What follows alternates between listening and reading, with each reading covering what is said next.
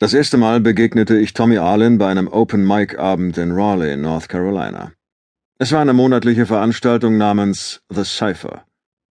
Ursprünglich war ich dort aufgetreten, um Stress abzubauen und Frauen kennenzulernen. Was die Frauen angeht, war ich nicht allzu erfolgreich. Um genau zu sein, lernte ich exakt eine Lesbe kennen und ein unglaublich scharfes Gerät, das nach einer Lesung mit ihrem Freund im Schlepptau auftauchte, um mir zu sagen, wie gut ihr mein Auftritt gefallen hatte. Ihrem Freund auch.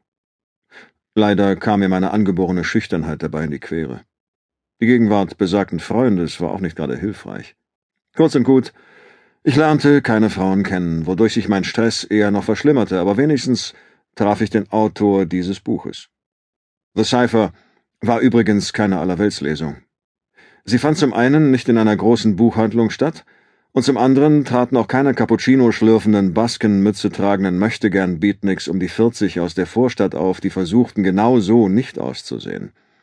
The Cypher hatte etwas ganz Spezielles, etwas, von dem ich nicht weiß, ob ich es in Worte fassen kann. Eine Aura. Irgendwas ging immer ab.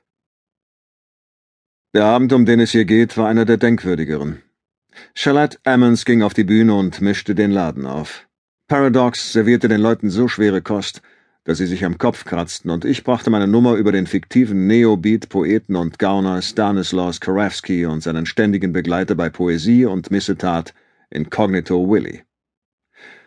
Und dann trat dieser Typ ans Mikro. Er sah aus wie ein Stadtstreicher, was daran lag, dass er einer war. Er griff in die Tasche seines langen Regenmantels. Draußen war eine schwüle Sommernacht. Ich habe keine Ahnung, warum er einen langen Regenmantel trug. Vielleicht war er im Nebenberuf Exhibitionist.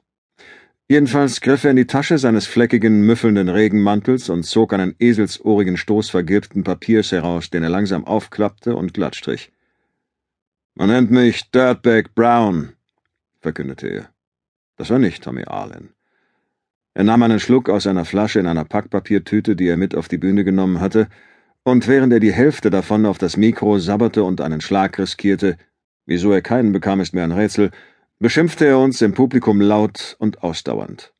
Er deklarierte uns als Schlampenärsch und scheiß Bleichfressen, um nur zwei Beleidigungen zu zitieren. Mindestens zwei oder drei Frauen standen auf und gingen, als Dirtbag Brown sie tangierte und ein paar zotige Anmachsprüche in ihre Richtung grunzte, und ein paar Studenten machten eine große Schau daraus, wie ihre Kumpels sie festhalten mussten, damit sie nicht auf die Bühne stürmten und ihn verprügelten. Wer oder was Dirtbag Brown auch immer war, an ihm war nichts gespielt.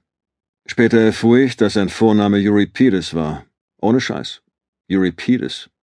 Nachdem er so ziemlich alle anwesenden Rassen, Religionen, sexuellen Orientierungen und Hautfarben beleidigt hatte, schüttete er etwas von seinem Fusel auf die Bühne, für verstorbene Kumpel, und stolperte wieder herunter. Rüber in eine Ecke, in der er die Hosen runterließ und ausgiebig an die Wand pisste. Er sorgte für blankes Entsetzen, und als er abzog, teilte sich die Menge vor ihm wie das Rote Meer vor Moses. Dieses Gedicht ist aber etwas, das mir sehr viel bedeutet, eines meiner liebsten Dinge auf der Welt. In der schockierten Stille war jemand anderes ans Mikro getreten. Es heißt Die Muschi. Das war Tommy Arlen. Falls es ein absolutes Gegenteil von Dirtbag Brown geben konnte, dann war er es. Arlen war groß, gepflegt, offensichtlich gesund und sicher nicht obdachlos.